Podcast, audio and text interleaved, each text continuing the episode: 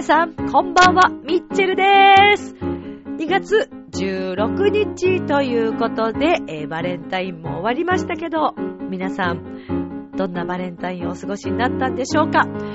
さあ、今週も始まります。ミッチェルのラブミッションですけれども、えー、まずはね、先日、えー、12日に本選がありましたラブソングアワード2012、えー、軽井沢のオーガホールで行われましたけども、皆様のおかげをもちまして、無事、このコンサート終了いたしました。本当にありがとうございます。えー、ミッチェルショコラビットの、えー、私の曲、えーとですね、ラモーレベロ、真実の愛、えー、ウェブヒット賞ということで、皆様のおかげをもって2位を受賞することができました。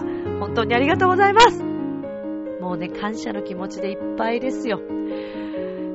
なんですが、まあやっぱり自分が一番狙っていた賞だったりとか、他にもたくさん賞はあったんですけども、それをちょっとね、えー、獲得することができず、不可能をね、可能にする女のはずだったんですけどね。まあちょっと今回はそのミッションに失敗しましたが、まあでもね、ちょっと今日はそんな悔しい話も皆さんに聞いていただけたらなと思ってます。はい。よろしくお願いいたします。ということで、2月16日のラブミッションです。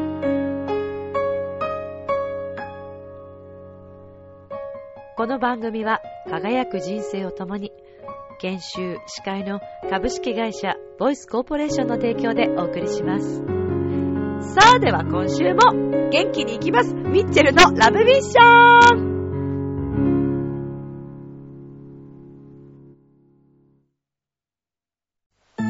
ああ、仕事でも上司に怒られっぱなしだし、女の子と出会うチャンスもないし、パッとしない人生だな。そこのあなた？人生を輝かせるには、まず自分磨きが大切。ボイスのプロデュースで変身した男性が先日ゴールインしたわよ。みんな個性があって当たり前。私がセルフチェンジのスイッチを押してあげる。さあ、いらっしゃい。後半へ続く。いや、だからさ、みんな個性があって当たり前なんですよ。こちらのね、ボイスコーポレーションの CM を引っ張ってくると、まあそういうことなんですけど。はい。まあちょっと、ちょっとまあ話しますよ。ゆっくりゆっくり話しますよ。ということで、まあ改めて皆さんこんばんは。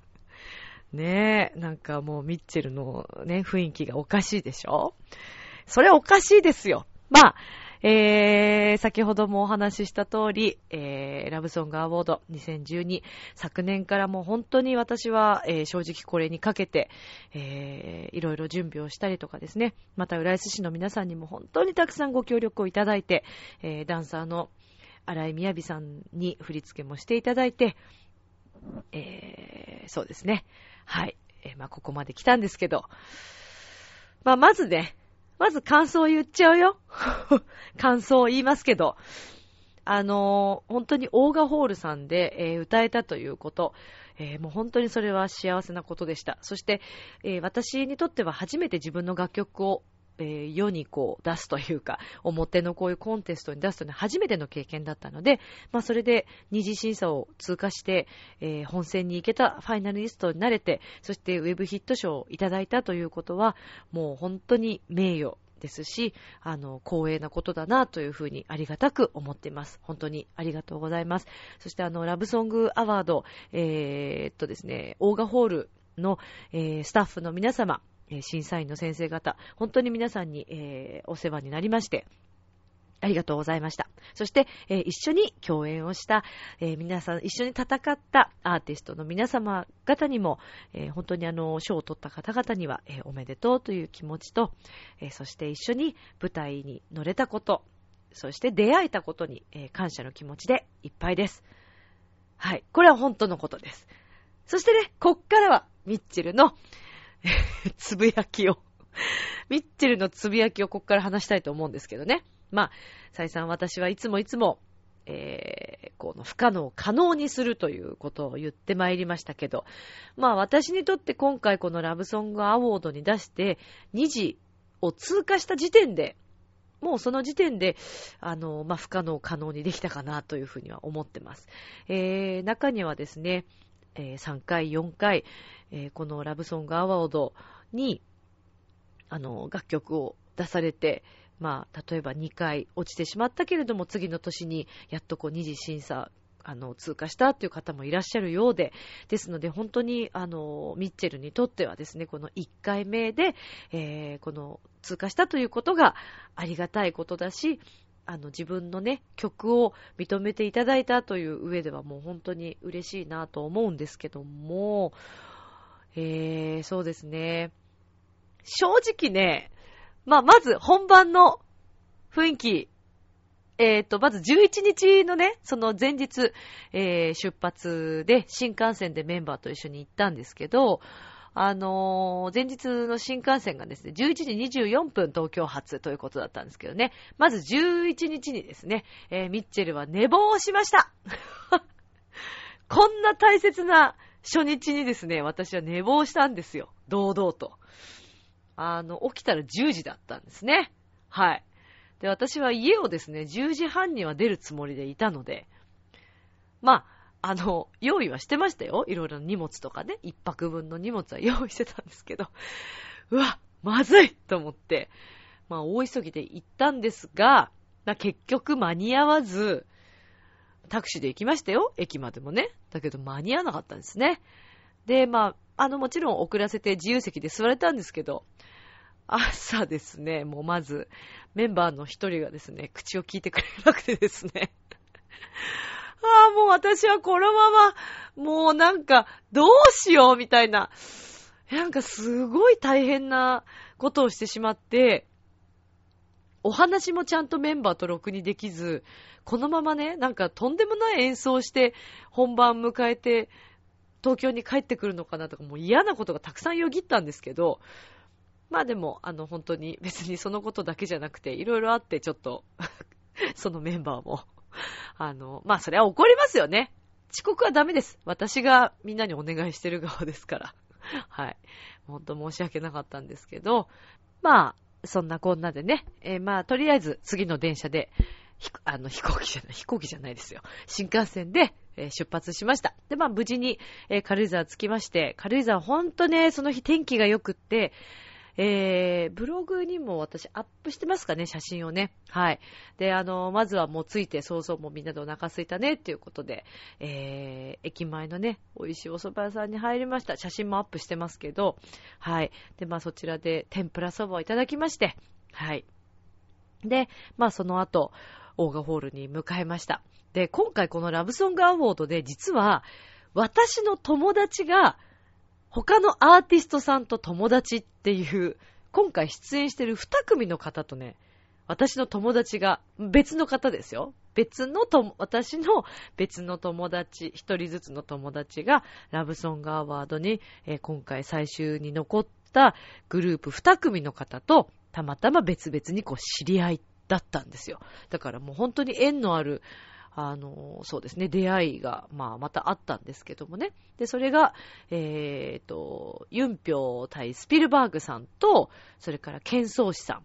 はい、こちらのグループの、えーですね、私の友達が友達ということで、ご挨拶させていただいたんですが、まあ、あのね、本当に、審査員の先生も当日もおっしゃってましたけどね、レベルの高い、あのー回だったそうです。今回、ラブソングアワード9回目になるそうなんですけど、そうですね。まあ、そのレベルが高いとおっしゃっていた中に自分の作品が入れたということは本当に嬉しいなと思うんですけど、で、まあ、当日、えっ、と、まず11日はリハーサルが始まりまして、まあ、もうミッチェルテンション高い高いね。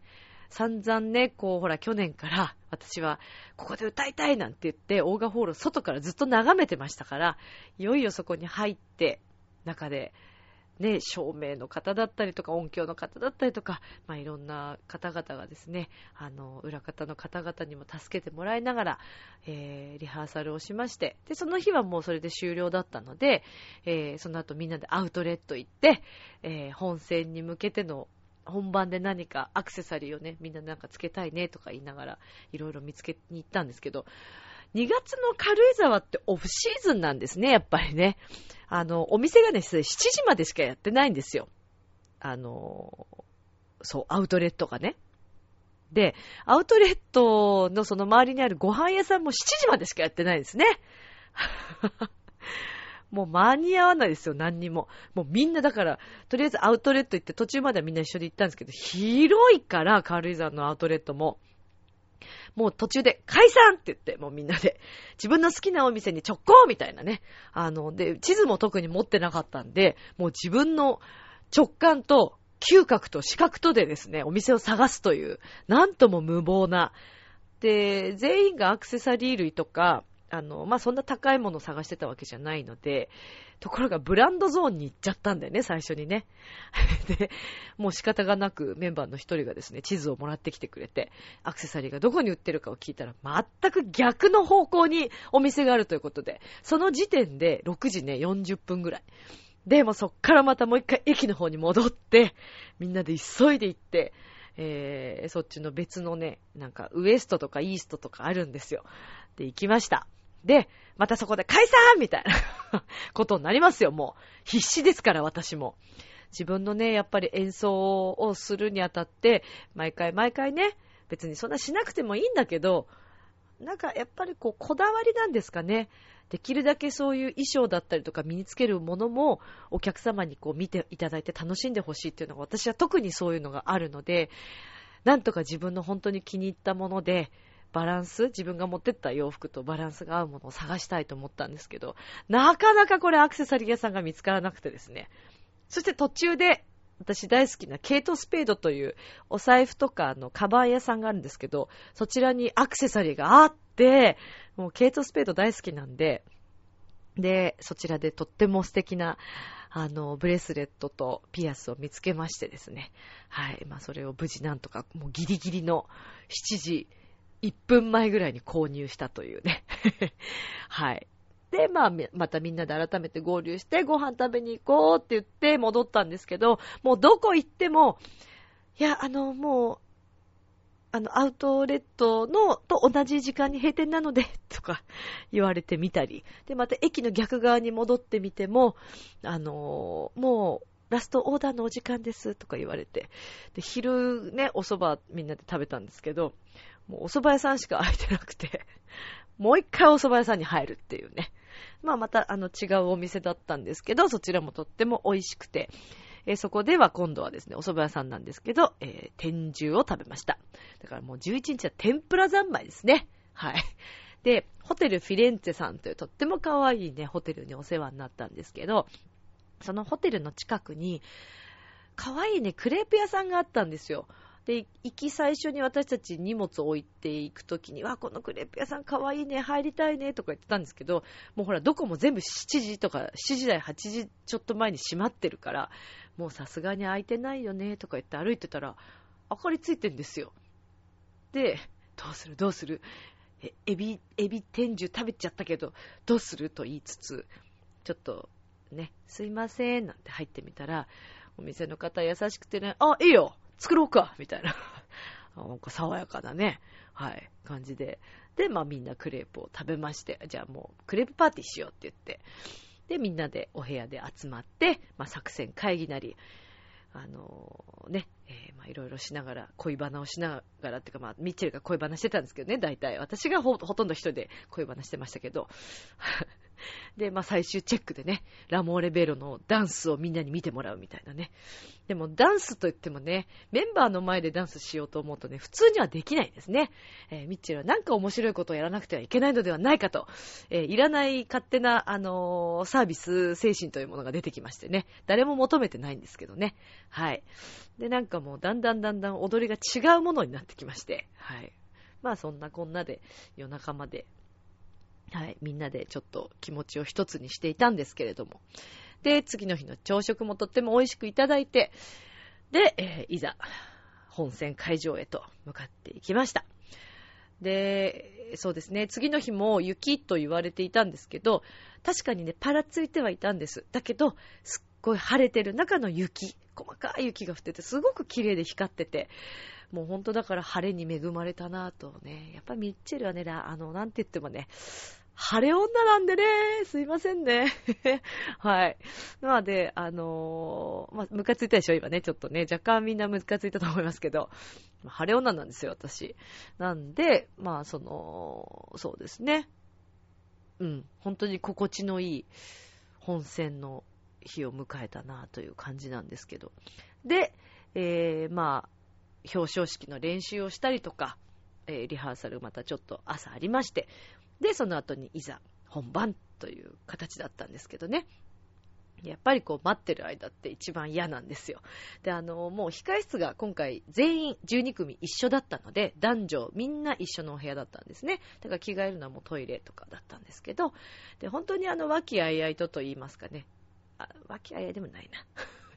男子の方々はね、本当に明るくて、あ、そういう言い方しちゃダメですよね。そんなことない、そんなことない。あ、いい子いたんですよ。あのね、新小岩で、えー、活動をしていらっしゃる、えっ、ー、とね、メグさんというね、たまたまお隣に座っていて、で、あの、彼女は一人で、えー、参加を、あの、カラオケ、あの、自ね、ご自身たちで作ったカラオケを使って演奏されていたので、一人で参加してたんですけど、で、まあちょっとお話しさせていただいて、とても素敵な演奏をされていらっしゃいましたけど、まああの、それもね、ご縁だなと思ってるんですが、で、そうですね。あの、最初に言ってたその、友達が友達だったというね、えー、ミラクルビキニという曲を歌われた、ユンピョウ対スピルバーグさんたち。またここのグループが面白くて、もうね、ちょっと演劇仕立てというか、はい、本当に凝った演出をされていらっしゃる作品でしたね。そして、えっ、ー、と、昔々あるところにという歌を歌われた、ケンソウシさんという男性のグループの皆さん。で、ケンソウシさんの、えっ、ー、と、リーダーなのかな？えっ、ー、と、そうですよね。えー、作詞、作曲をされていて、ボーカルの、ヒーさんという方がね、また私のお友達だったんで、で、まあちょっとお話をさせていただいて、はい。そうですね。まあ出会いって面白いなと思って。はい。まあ私ブログにも書いてるんですけど、もうね、ケンソウシさんの昔々あるところにっていう曲がとっても良くって、震災のことがあって作った曲なんですって。で、すごくそのヒーさんの思いがかなりこう強くね、私は伝わってきてね、あの、拝見してて、もう心地よくこう聴かせてもらったんですけど、で、ミラクルビキニという曲もすごい楽しくて、私もノリノリで聴いてたんですけどね、本戦。自分たちが終わった後に皆さん演奏されてたんで、ちょっと聴かせていただいたんですけど、まあそんな形で、あとね、私ね、最初から好きだったの、タイムオブアスだったかなという曲の、えー、っと、方いらっしゃったんですけど、私ね、すごくその曲も好きで、ね、自分も参加してんのにっていうね、形ですけどね、あ、さとみさん。はい、さとみさんの曲ですね。はい、タイムオブアスというね。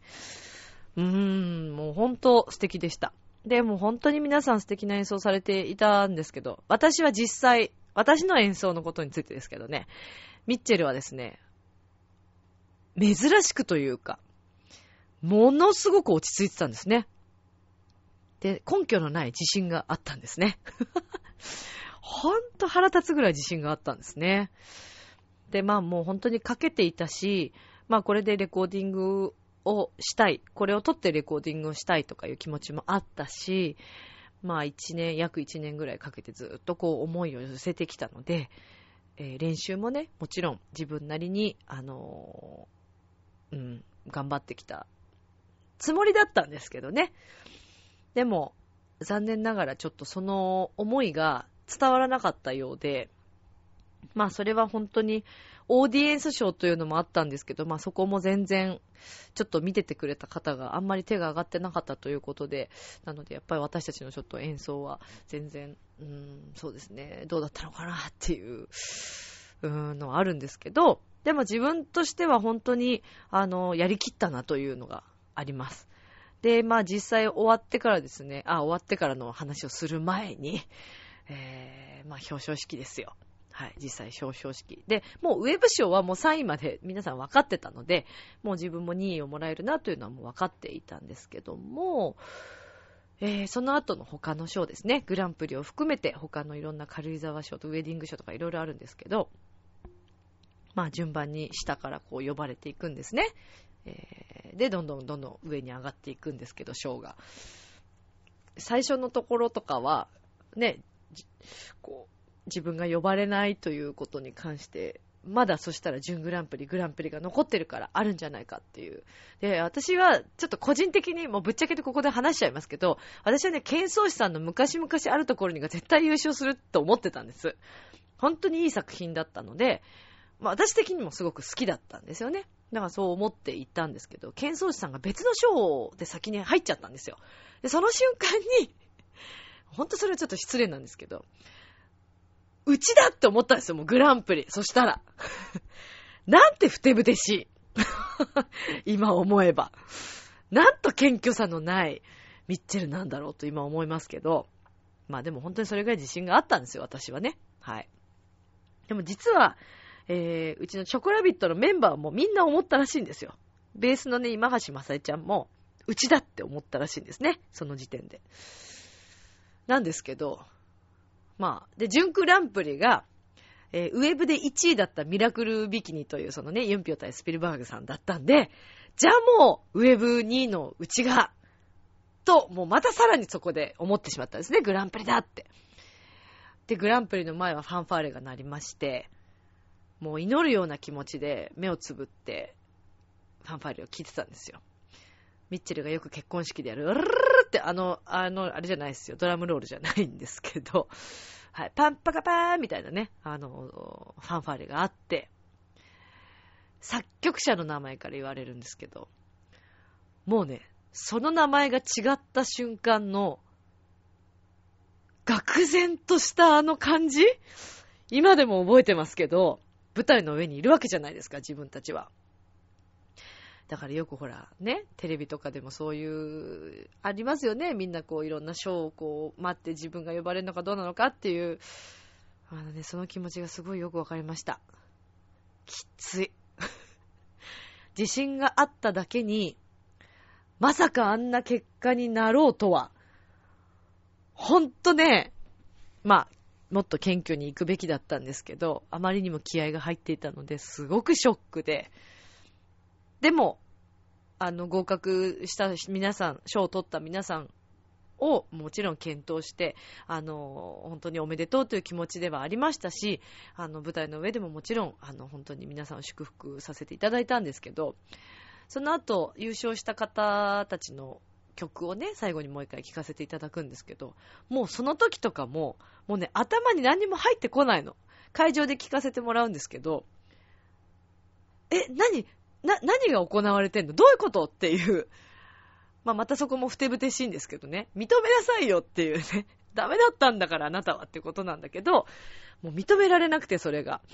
で、まあそこで終わったんですよ。もうその場で終わり。だから会場の客席に私たちみんな降りて、それでじゃあ今日はありがとうございましたみたいなことをね、司会者の方がおっしゃって、で、まあ終わったんですけど。で、会場に、あの、応援に駆けつけてくださっていた、えー N さんというご夫婦、もう本当にいつも応援してくださっている N さんというご夫婦いらっしゃるんですけどね、もうその方たちが来てくださって、もうね、溜まってたものがね、あ、ちょっと今思い出したけど泣きそう。もう、込み上げてたものが一気にそこでうわーってなってしまって、はい、久しぶりにというか、あんな悔し涙を流したのは久しぶりですね。うん。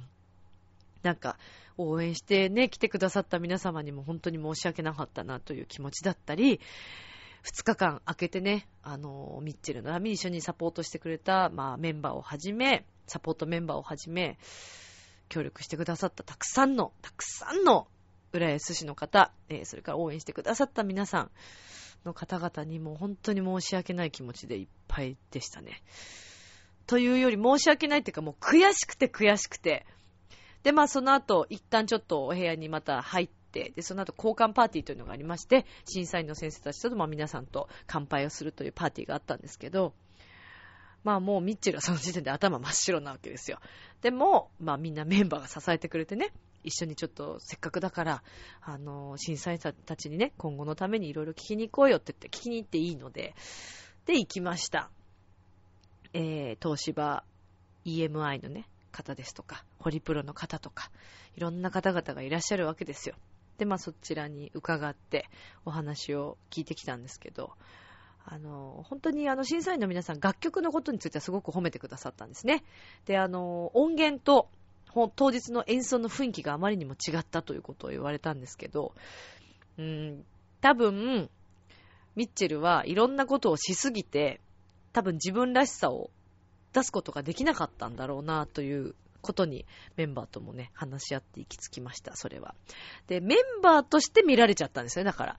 バンドとして、ショコラビ全員として見られてしまったんですけど、本当は、栗林みちる、ミッチェルだけをもっとピンで出せばよかったんですけど、なんかもう審査員の皆さんたちはその辺の、そういうエントリーシートにも書いたんですけど、それを見てくださっていなかったのか何なのか、バンドとして見られてしまったようで、本当にそこはもう私の大失敗だなという反省がありますね。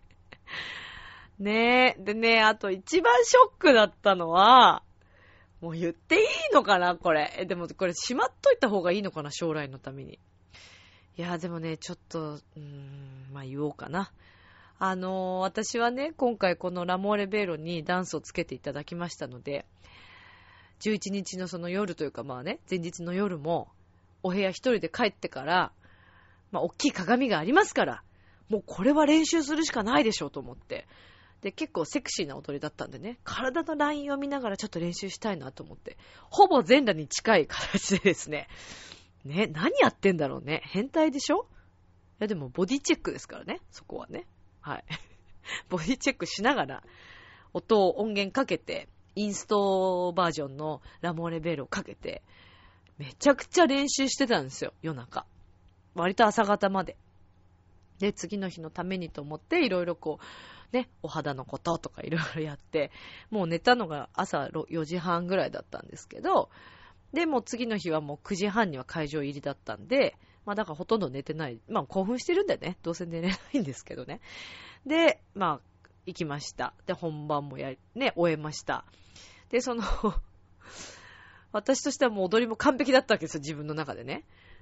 ある審査員の先生に一言目ですよ。こっちは普通に挨拶してよろしくお願いしますって言って、一言目に、ちょっと頑張りすぎちゃったかな。緊張してた。みたいなことを言われて、ドヒャーみたいなね。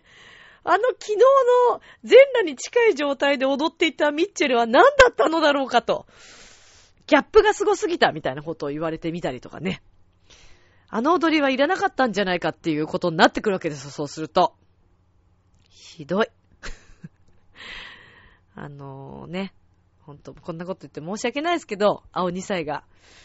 あのね、ちょっとやっぱ言葉ってね、言葉は狂気だって言いますけどね。本当にね、バサッとこうなんか、あの、ルパン三世に出てくる五右衛門の刀で切られたような、そんな気分でしたね。はい。いやー、本当にきつかったっすね。まあでも的確、もちろんですよ。まあプロの方々ですから、的確なご意見をいただいて。まあでもね、こう中にはいらっしゃるんだね、こうね。ああ、この子たちね、みたいな感じでもう最初からこう、あんまり相手にしてもらえないみたいなね、先生もいたりとか。まあこれが現実なんだなということを目の当たりにしまして、またさらにそこで悔しさが増したんですよ。思いがあっただけにね。でもほら、やっぱりそれは自分の実力がそこまで至らなかったので、もう仕方がないことなんですけど、もうあまりの悔しさに、もうそれを終わった瞬間に、うわーっとなってしまって、そんなうわーとか言わないですよ。でももう涙が止まらなくてですね。悔しくて悔しくて、悔しくて悔しくて、腹の中正直にもう煮えくり返るような思いでした。うーん。人って、ああいう極地に立たされるとそういう気分になるんですね。自然と涙って出てくるんですね。だけど、やっぱりね、あの、悔しいだけで帰ってくるのは嫌だったんで、もう本当に笑顔で皆さんに 泣いてんだけどね。もう目はめっちゃもうボロボロで、つけまつげも取れてるし、ひどい状態なんですけど、お疲れ様でしたつってありがとうございましたみたいなことを言いながら、まあ帰ってきましたよ。はい。でもなんかもうほんと外出てからもぼーっとしちゃって、でも、あの、昨年もグランプリ取られた木内さんという方がですね、今年も、あのー、本戦に残っていらっしゃって、木内さんがね、帰りにこう声かけてくださったんですよ。だから多分私の泣いたのを見たからなのか、なんかすごく一言ね、優しく声をかけてくださって、木内さんありがとうございました。もう木内さんはね、私、あの、本戦行く前に夢を見てるんでね、木内さんとあの、喋るっていう夢を勝手に見て、初対面なのに、私木内さんの夢見たんですとか言ってすごい困らせちゃったんですけど、はい。うーん、なんかね、本当にだから助けられましたね。そして、えー、でも一番の、もう私にとっては今回その、えー、そうだな、まあ、ウェブ賞いただいたこともそうですけど、剣宗師さん、転送師のひーさんという方と本当にあのー、ええ、ご一緒させていただいて、えー、今後ね、何かライブができたらいいね、なんていう話をさせていただいたので、そういうつながりができたなということに関してはもう本当にこれは宝だなというふうに思ってます。いつか、一緒にね、ご一緒に何かできたら、作品が作れたらというか、まあ、ライブをね、一緒にできたらいいなというふうに私はすごく思ってるんですけども。あ、そうだそうそう。あの、ウェブヒット賞2位はですね、ウェブ賞っていうのは景品と賞状なんですね。で、あの、それ以外はみんな現金と、えー、賞状。で、まあ、グランプリは、えっ、ー、と、クリスタルのトロフィーなんですけど、あの、えー、ウェブ賞の2位がですね、一番重い景品でした。見るからにも。まあでも、新州味噌のセット、大豆醤油、なんかもうすごく高価な、ものがたくさん詰められていて、とっても美味しそうなんですけど、すごく嬉しいんですけど、嬉しいんですけど、今回その何にも賞に入らなかった皆さんは2万円をいただいたというね、あーっていう、お味噌も嬉しいけど2万円っていう、重いですよ。全部ね、旅費が実費なので、そうですね。はい。ミッチェル持ちだったんでね、ちょっと2万でもね、返金させていただけたらすごく嬉しかったなっていう。まあ、そうですね。友達、仲のいい友達にも相談したらね、いいことを言ってくれたんですよ。これはね、高い授業料を払ったと思って、勉強だったんだよ、なんてね、言ってくれて、も救われましたね。その一言にもね、ありがとうございます。はい。まあそんな土日を過ごして参りましたけど。そしてね、その前の週も、えー、8日にね、ショコラビットのあのライブをさせてもらって、えー、三軒茶屋のステージ PF さん、えー、店長の田中さんにも大変お世話になりましたが、あのね、ちょっとね、みんな来て、遊びに。えー、ミッチェルの知り合いは、だからもう3人しかいなかったんですよ。もう半分怒ってんのね。いやー、寂しかった。あね、そのね、あの、あれですよ。AKB さんがね、こう最初の頃、ほら、お客さんが一人二人しかいなかったっていうね、もうその、その気持ち。ああ、もうね、だからそっからもうまず萎えてるわけですね。私の心はズタズタですよ。もう私音楽やっていくのやめようかなって思うぐらいの気分で、まあそれで土日望んでるんですけど、で、えっ、とね、9日はね、全然一転しまして、えー、こちらは U スタイルで、えー、坂上陽子さんと野寺春高さんの作品、結婚のずっと前という、えー、メッセージ写真集の朗読、そして、えー、陽一郎くんの曲に乗せて歌を歌わせてもらったんですけども、これはもう本当に坂上さんたちにですね、あのー YouTube にもアップしていただいて、えー、そうですね、Twitter にも書き込んでくださって、すごく喜んでいただいて、もうとか私たちが本当に嬉しかったんですけども、もうあの作品に関われたということ自体が私はとっても嬉しかったんですけど、はい、あの、すごく好評でですね、あの、朗読も、えー、皆さんに聞きやすかった、なんて言っていただいて、もう、なんかもうね、嬉しいね、ほんとね。うん、まあそんな、はい。先週はだから本当にこう目白押しな 一週間を送らせていただいたんですけどね。まあ、あの、これからもさらに精進していきたいなと。で、まあ、あの、今回その音楽のことに関しては、えー、自分でも反省するべき点だったり、今後に活かす点、それから、さらにね、何かこう皆さんにアピールできるようなことをたくさんたくさん学んで吸収して、今回の悔しさをバネに、えー、絶対リベンジしようと思ってますから ちょっとですね、まだわかんないですけど、今年のラブソングアワードもう一回行こうかなと思ってます。正直。作品は、まだちょっと今後、そのどういうタイトルで今回次また来るかわかんないんで、ちょっと待たなくてはいけないし、自分の作品をもっと増やさなくちゃいけないんですけど、うんちょっとこのままでは引き下がれんね。ラブミッションではなく、自分のね、このドリームミッションを、また、8月9月かな、でかけていけたらなというふうに思ってます。はい。でも人生において、今日の格言？そんなコーナーあったっけ？今日の格言としましてはですね、皆さん。人生無駄なことは何もなしということです。悔しい思いをしてこそ、またステップアップができるわけで、ここでくじけるか、前に進むか、たった一回のね、やっぱり、まあ、たった一回じゃなくても二回でも三回でも、くじけてしまったら、もうおしまいなんですよ。泣きましたよ、私は散々。泣いたけど、絶対その後にはね、楽しいことが待ってます。というのも、私だからその、そうですね、コンサートでもう敗退して、ボロボロになって、うーってなってる矢先、次の日ですよ。ほんといい話が舞い込んでくんだよね。はい、そうなんです。えー歌のね、仕事がまたそこでちょっとつながりができそうですので、あーなんか不思議だね、人生ってね、捨てたもんじゃないなと思いますよ。だから本気で恋愛も仕事も本気で生きてれば、絶対にいいことあります。ミッチェル、保証します、それは。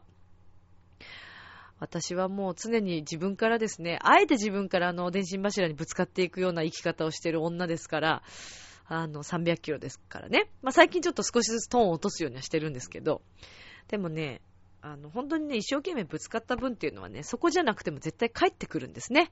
それを狙ってちゃいけないんですけど、常にいつも本気で生きていくというのは、あの、すごく大切なことだし、うん、いいことなんじゃないかなって思いますけど、今日はしかし喋ってますね、私。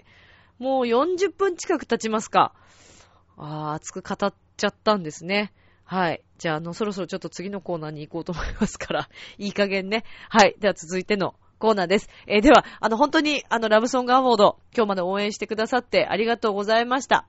えー、皆さんの本当におかげだと思ってますので、えー、これからもさらに、これをバネにね、あの、精進していこうと思いますから、えー、ミッチェルの応援をよろしくお願いします。本当にありがとうございます。ありがとう。大好きみんな。今宵もそばにいさせてあなたの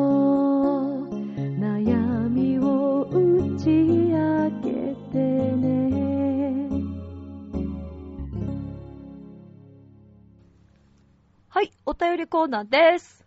はい、ということで、今日もね、えー、お便りいただいてますので、ご紹介したいと思いますが、福岡の友蔵さんイェイイェイウェルカムありがとうございます。お便りとっても嬉しいです。では早速読みますね。ミッチェルさん、大変ご無沙汰しております。ご無沙汰しております。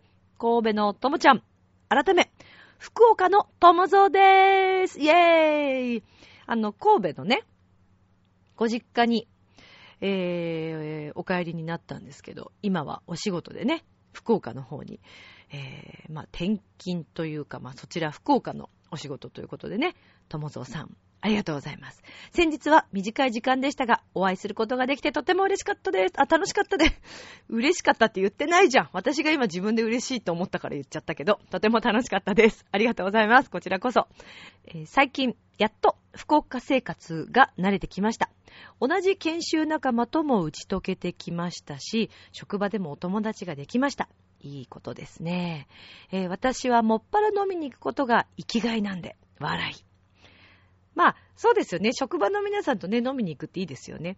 えーアウェイの地ではそれだけがストレス発散です。うん。話をしてみるとみんないろんな経験をされてきているなぁと思いました。巡り巡ってご縁があって、今、同じ環境にいるということがとても不思議に感じています。改めて人との出会いって本当に素敵なことですよね。大切にしていきたいと思います。それを教えてくれたのは他ならぬミッチェルさんですよ。かっこ笑い。ともちゃんこれ、あの、かっこ笑いいる？いらないよ。なんて言ってみたりしてね。ありがとうございます。いやいやいや、でもほんとね、人の出会いって不思議ですよ。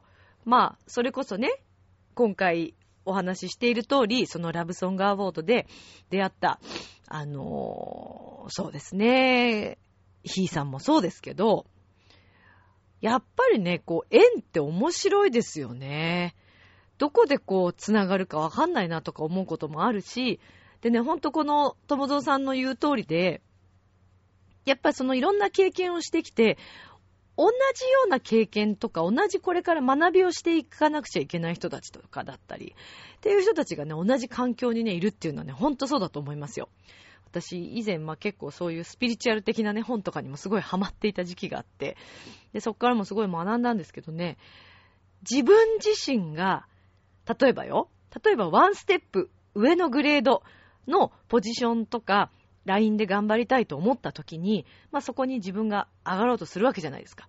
そうするとね、自然とね、周りにいる人も変わってくるんですね、これ。面白いことに。同じように何かそこを目指している人たちだったり、そこの一線で活躍している人たちに、ちょっとでもこう近づけるっていうのかな。これは私も本当に経験していることで、まあまさに本当に最近そんな、うん、ことが多々あるので、とってもよくわかりますね。いや、でもなんか嬉しいな。あの、それをね、なんか教えてくれたのはなんて言ってくれちゃって、もう友蔵さん嬉しいです。はい。今精神的に慣れてますから。なんて。そんなことないですよ。もう元気ですけど。いやというかね、今日も、えー、実はですね、今日もこれ配信直前、あの、最初の部分はね、えー、火曜日に撮ったんですけど、今この後半部分はですね、えー、本日、はい、もう、配信される直前に今撮っておりますけれども、だからすごい生だよ。めちゃくちゃ生声ですよ。生声、みたいなね。ミッチェルの生、あ、もういい？もういいって。今日ね、この15日配信、えっ、ー、と、あ、15日じゃない、16日配信される前に、私15日にですね、えっ、ー、と、まあ今先ほどまで言ってたんですけど、えー、大三角線、浦安の大三角線のフラワリーカフェさんで、月一フラワリーっていうのがあって、以前もね、私も月一フラワリーさんでお世話になって、えー、ライブをさせていただいたんですけど、まあ、あの、月一フラワリーってあの、浦安在住のね、アーティストが、えー、そこで月1回水曜日に、えー、ライブがあるんですけど、今日そこに出演した幸子さんというね、幸子ちゃんがね、私の元生徒さんなんですよ。で、いつもね、以前から、あのー、ライブあったら教えてね、とか言ってたんですけど、すごい頑張っててね、すごく素敵な歌を歌って、そしてあの、地球賞というね、えー、賞も受賞していて、そして YouTube でもね、配信回数なんと9万回以上も配信されて、そうなんですよ。すごいんですよ、幸子ちゃんは。で、あのー、行きたいって言ってたんだけど、いや、先生そんな来ないでくださいなんて、まだまだそんななんて、すごく謙虚なね、可愛い子なんですけど、で、やっと、今回、呼んでくれたんですね。でも今日はもう絶対に聞きに行こうと思って、で、あの、伺ったんですが、そこでもね、元私の生徒さん他にも、まあ、名前出しちゃうと、えー、浦安のね、シンガーソングライター、ユースタイルのパーソナリティでもおなじみの石岡正隆くんと、えー、それからもう一人の、えー、生徒さんは私が呼んだ、あの、ちょっとね、前からご飯行こうねとか言ってたんですけど、なかなか行けなかったんで、今日ちょっと呼んだんですけど、で、えっ、ー、と、S ちゃんね、S ちゃん。はい。で、あのみんなでね、こういろいろ話をしていてね、つくづく人と人ってすごくつながるねっていう話をしてたんですよ。で、その、幸子ちゃんも、実は今回そのフラワーリーカフェさんでお世話になるにあたっても、以前に私もね、幸子ちゃんに、よかったら月一フラワーリー出てみたらって、あの、私も一回そこでライブさせてもらったりし、よかったら紹介するよって言ってたんだけど、まだその時は、幸子ちゃん、いや、私はまだ、なんて言ってたのね。だけども、東京で幸子ちゃんがライブをした時に、対バンでご一緒になった方が、浦安のシンガーソングライター、渡部幸子さんという、こちら渡部さん、面白いですよ、渡部幸子さん。前にも私話してると思いますけど、ユースタイルでもご一緒させていただいたんですけどね、パピコっていう歌がね、最高なんですけど、渡部幸子さんと対バンというか、まあ、一緒に出たらしくて、で、そこで浦安つながりっていうことで、つながって、で、渡部幸子さんとフラワリーカフェさんの店長さん、渋谷さんが、同級生なんだって。で、っていうこともあって、渡部幸子さんが幸子ちゃんを紹介するみたいな。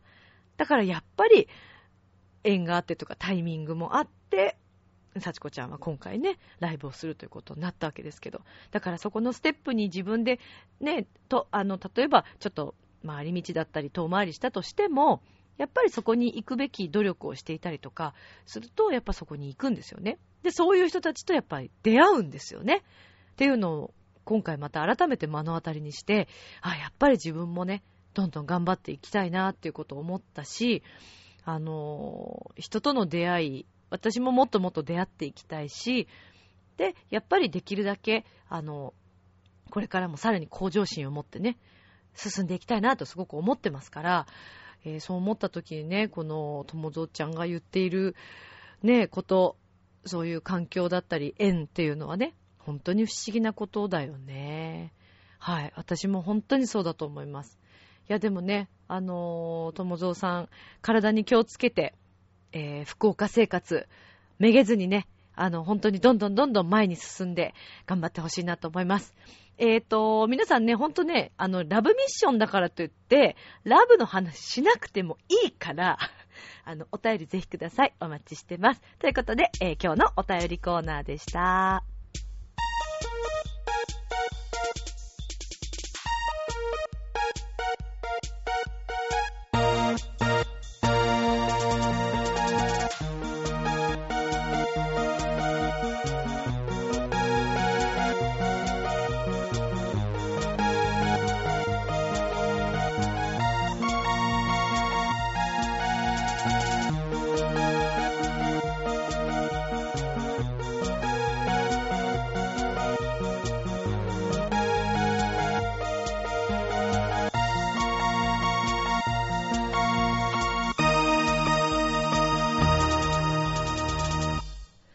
皆さんこんばんは、滝川栗林です。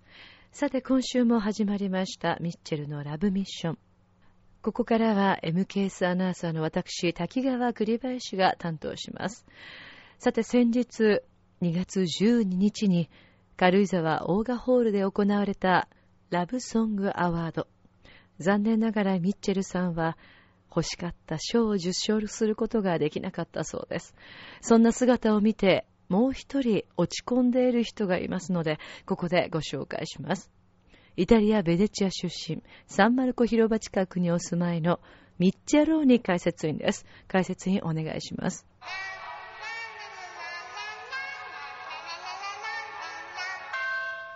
あのね、あのー、辛いです。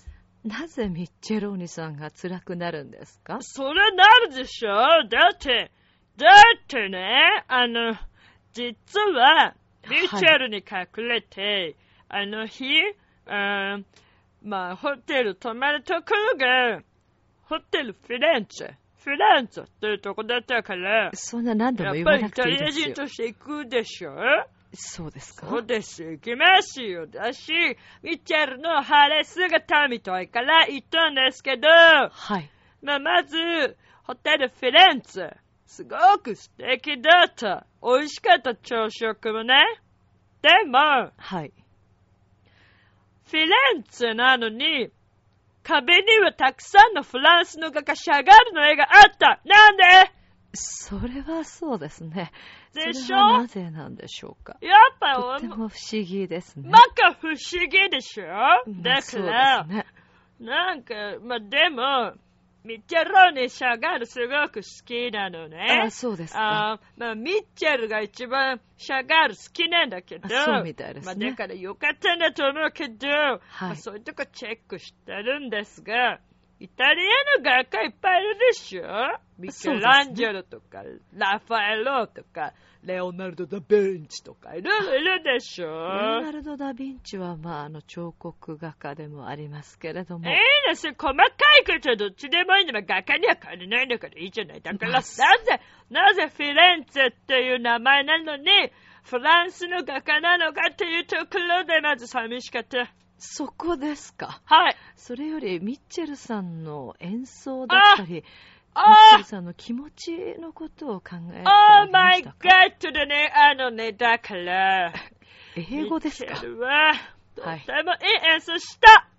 あの子は頑張ったブラーボブラーボブラーボ落ち着いて。でも、はい。認めてもらえなかった。まあそうですね。にも。ああ、涙が出ます。ミッチェさん彼女は泣いていた。ああ、そうなんですね。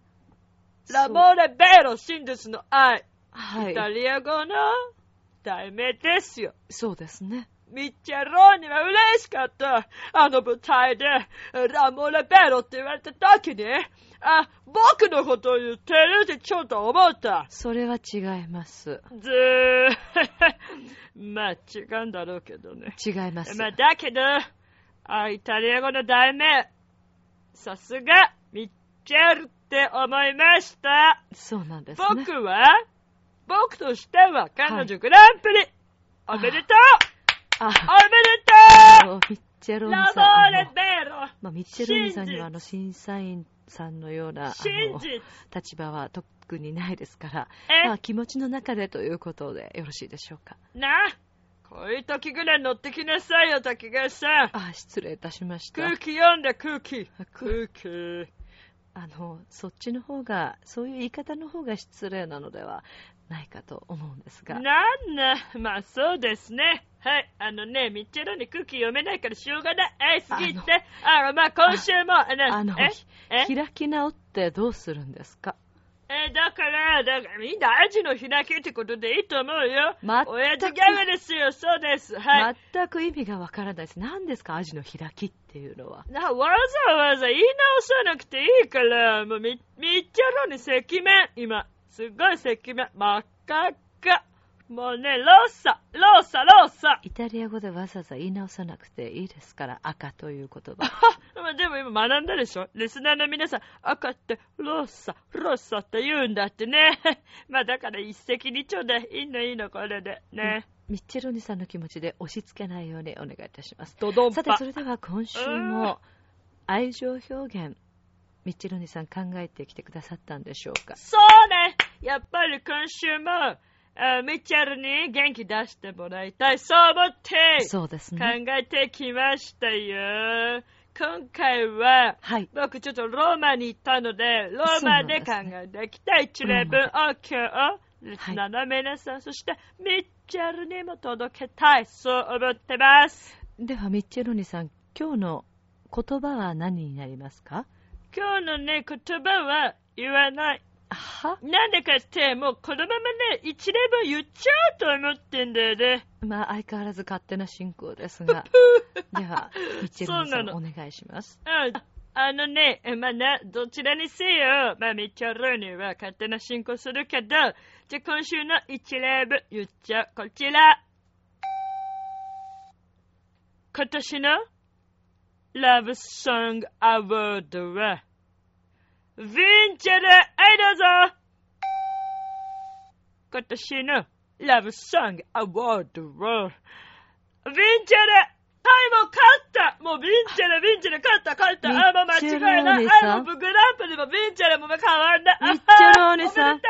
あの、う。おめでとう。この一例文は、あミッチェルが言いたい一言でありまして、あリスナーの皆さんにはあまりご関係としてはどうなんでしょうか？何言ってんの？今回ぐらいは応援してあげたら？今回と言いますか、で、ミッチェルに勝手に考えてきたけど、勝手ですね。なんか MKS のスタッフがすごい目つきで見てる。そうですね。そうまあですね。でも今回はさ、目つぶって、滝川さんも言ってあげて。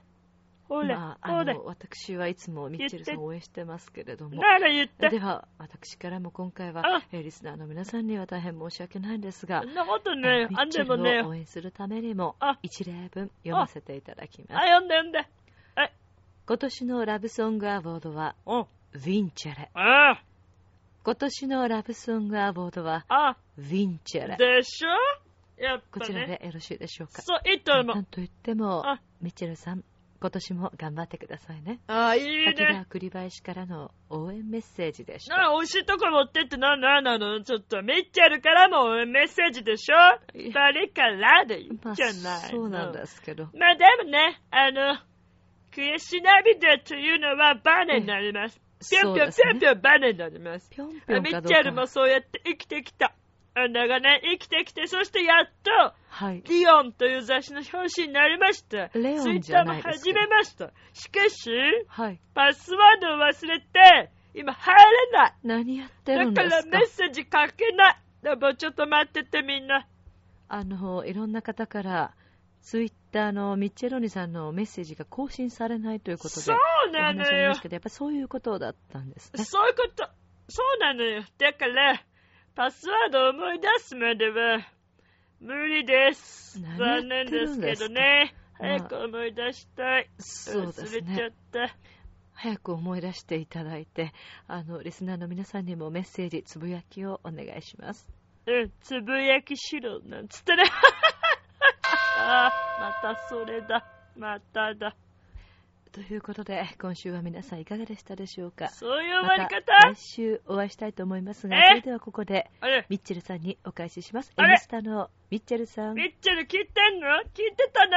チャーチャ聞いてますよ。ーえ、聞いてんの？聞いてますよ。チャオ。チチャオね。え、なんか話させてくれないの話させない？もうだってずっと喋るもん、また。また。あでも、ミッチェル、ミッチェルおじさんありがとうね。え？あの、応援あでもねメッセージね、ローマで考えてきてくれたんでしょ？あんでもねありがとう。、ありがとう、こちらこそね、今年は、ヴィンチェロだよ、頑張って。そうね。はい、チャはいオ、チャオ。はい、チャオ、チャオ。はい、バイバイ。はい。はい。ということで、えー、滝川栗林さんと、えー、ミッチェローニさんのね、えー愛情表現のコーナーでした。なんだか釣られてきちゃったよ。なんであんなイケメンまでいるんだ？あなた自分を分かってる？第一印象って何で決まるか知ってる？コミュニケーションの始まりは何だと思う？お？誰でも変われるチャンスはあるのよ。あるのよ。それから数ヶ月後。自分らしさを自分で見つける。なんて素晴らしいんだ。恋も仕事も今最高にノリノリだぜ。スイッチをします。ボイスコーポレーション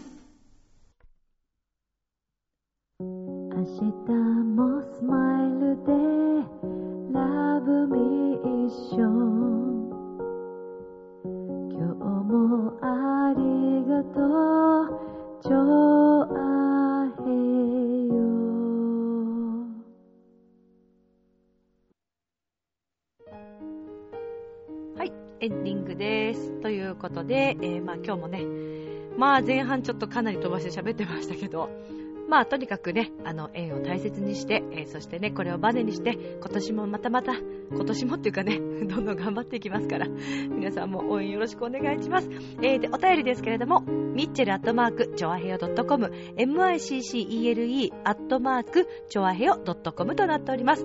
さあ、16日今日は、私、ミッチェルは、レコーディング頑張るぞ楽しむぞっていうね、えー前向きなミッチェルですけど、もう頑張る。頑張ろう。みんな頑張ろう。ということで、今宵も良い夢を、そして明日も楽しい一日を。皆さん、インフルエンザとか風邪とか気をつけてくださいね。バイバーイ。